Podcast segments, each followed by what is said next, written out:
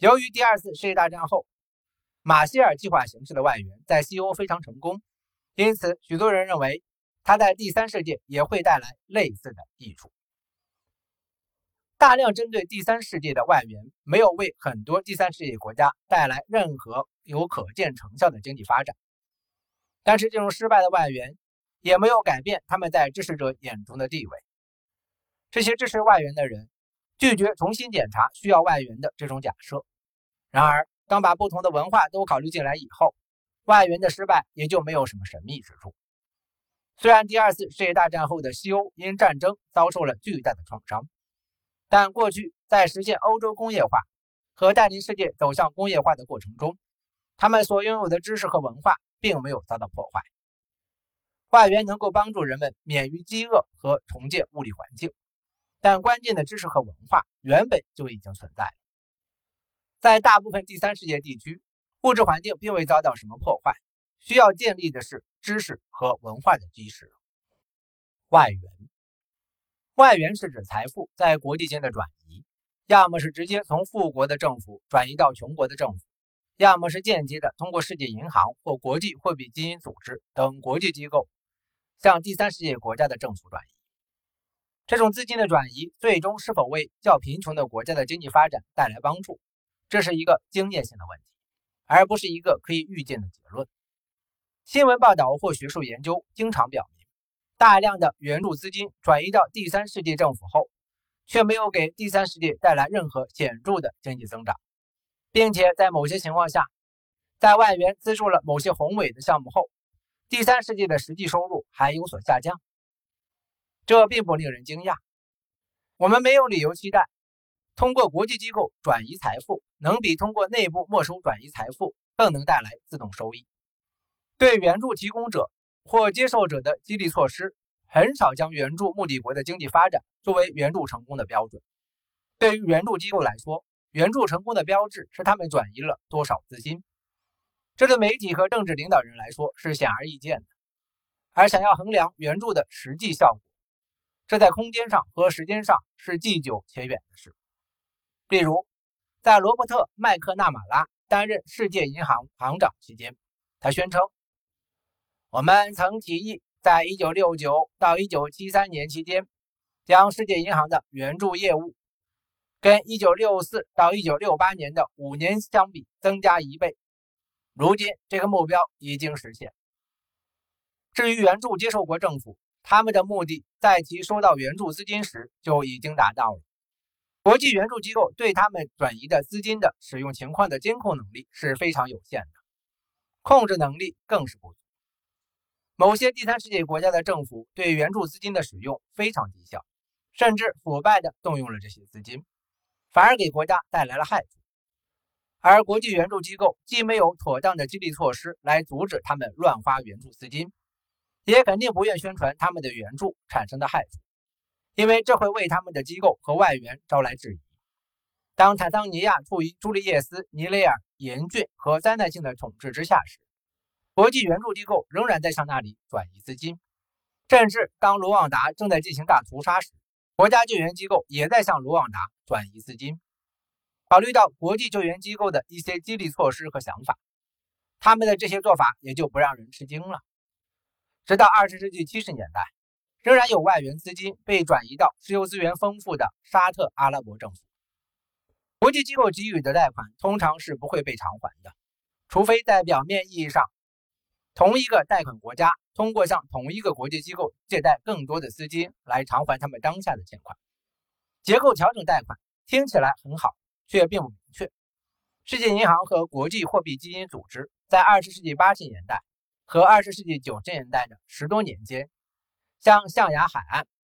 科特迪瓦的大西洋沿岸地区提供了二十六次结构调整贷款。然而，该国的人均收入却下降了。并且陷入了内战。用新贷款偿还旧贷款的，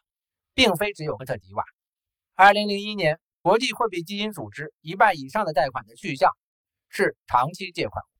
国际货币基金组织一半以上的贷款的去向是长期借款。简言之，无论是对国际援助机构，还是对像美国或英国这样的国家政府，所谓的贷款，实际上都是用纳税人的钱向第三世界的政治领导人献礼。要求免除第三世界政府的贷款的呼声不绝于耳，似乎通过官方借款去奖励财政上的不负责任的行为，会让这些贫穷国家脱贫。很多关于国际援助的说法都暗含了这种意思。有种说法是，这种提供给第三世界政府的无偿的国际援助资金，对帮助这些国家脱贫是至关重要的。实际上，国家内部制造的财富。包括未入账的财富，通常都远远超过以外援形式所获得的财富。国际金融市场通常还有更多的可用资金，但这笔资金不可能以空白支票的形式用于大工程或借款，因为这些都不会得到偿还。国际援助机构确实试图对某些接受援助和贷款的国家进行监督、影响或控制，但结果往往不尽如人意。何况这些国家在语言、传统和文化等方面，跟这些援助机构还不相同。尽管如此，这些机构的官员通过他们援助的资金，在国内外获得了知名度和重要性，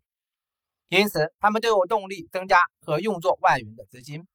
而不管这些援助资金是否达到了最直观的目的，即提升第三世界国家的生活水平，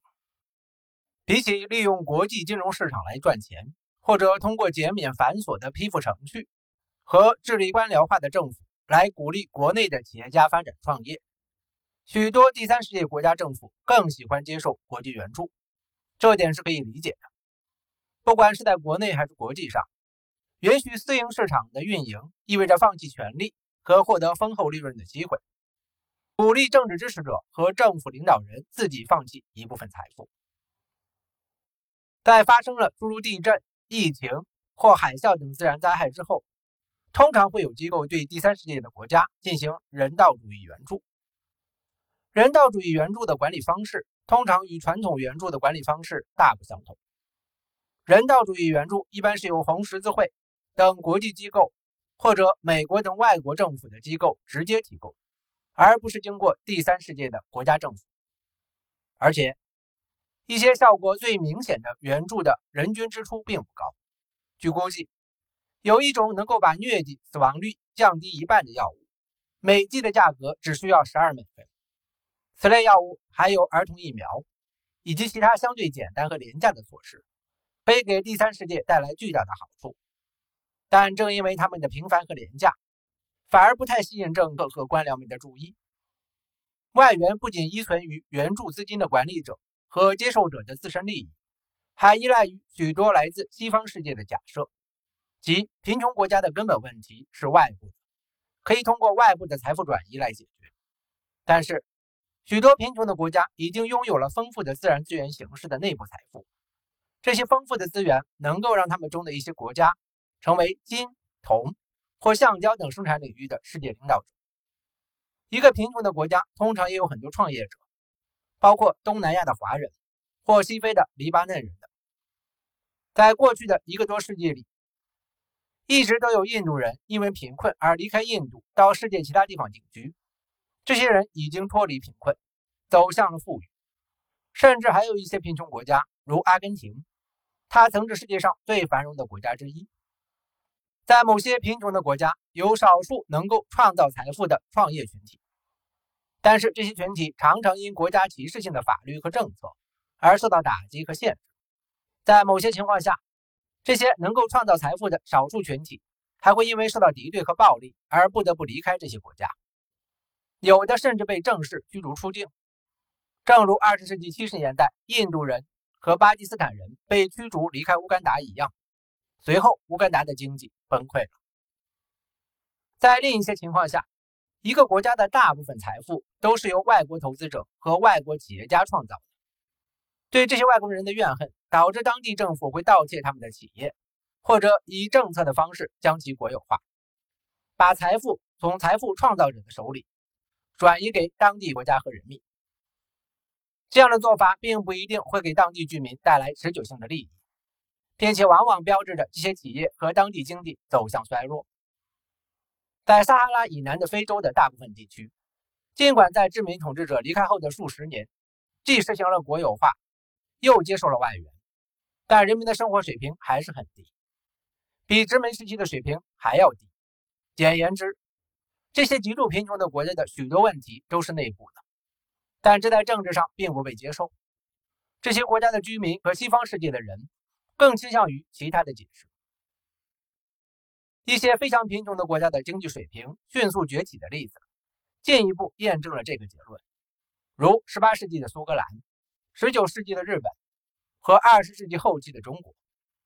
这些国家通过国家内部的变革来提振经济，就说明内部的变革是非常必要的。就苏格兰而言，其内部变革是迅速在国内推广教育和英语学习。对日本来说，这种变革是国家的投入。包括外派许多日本年轻人到工业化程度较高的西方国家学习，并将那些掌握了工业技术的西方人带到日本。在中国，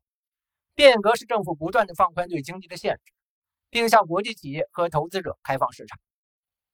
在以上这些国家中，没有一个依靠的是大规模政府间的财富转移。另外一些迅速脱贫致富的例子是新加坡和韩国。他们同样是靠谨慎的实施内部变革而实现富裕的。要了解仅仅基于第三世界国家资金援助会带来什么后果，坦桑尼亚就是一个典型的例子。在坦桑尼亚，世界银行资助了莫洛哥罗鞋厂，该鞋厂采用了现代化的设备和制鞋技术，希望满足坦桑尼亚对鞋类的所有需求，并具备出口到欧洲的能力。但这个莫洛哥罗鞋厂并不成功。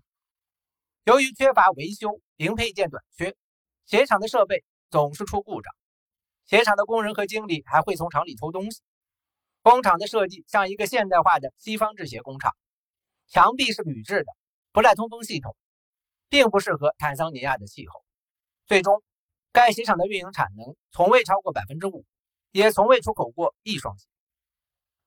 经济学的正确思考，为了方便起见。我们已经使用了“第三世界”和“外援”等术语，但伦敦经济学院的一位杰出的发展经济学家彼得·鲍尔教授指出，这些术语具有误导性。“第三世界”这个词表明，在一些特殊的国家与世界其他国家有着天壤之别，但实际上，这些国家的人口占了全世界的大部分。这些国家中，收入从高到低是延续性的，国与国之间的收入水平没有明显的断层。这些国家中也没有种族分歧，正如他指出的那样，在整个第三世界，白人多于黑人。外援是另一个具有误导性的术语，因为它预示着资金转移将会有助于经济的发展。尽管有太多的例子说明，持续性的大规模的财富转移，除了巩固现有的制度，缺少可能会发生的必要变革外，并没有任何成效。外援还是外援机构的官员能够利用杠杆。指导当前流行的任何经济政策，如通货紧缩和休克治疗等，而不需要对结果承担什么责任。也许对第三世界国家的讨论中最大的谬误就是隐含的假设，即不同国家的人均收入不同这个事实存在着智力上和道德上的错误。鉴于地理、人口、历史和文化上存在着巨大的差异，很难想象另外一种可能性是什么样子的。为使某些国家能够应对超出其预见和规避能力范围之外的自然灾害而提供的人道主义援助，不一定要基于对其低收入的原因的假设。一些国家决心重塑自己，因而取得了巨大的进步。跟这相比，那些希望通过援助来重塑其他国家的尝试和做法的效果是不具有可比性的。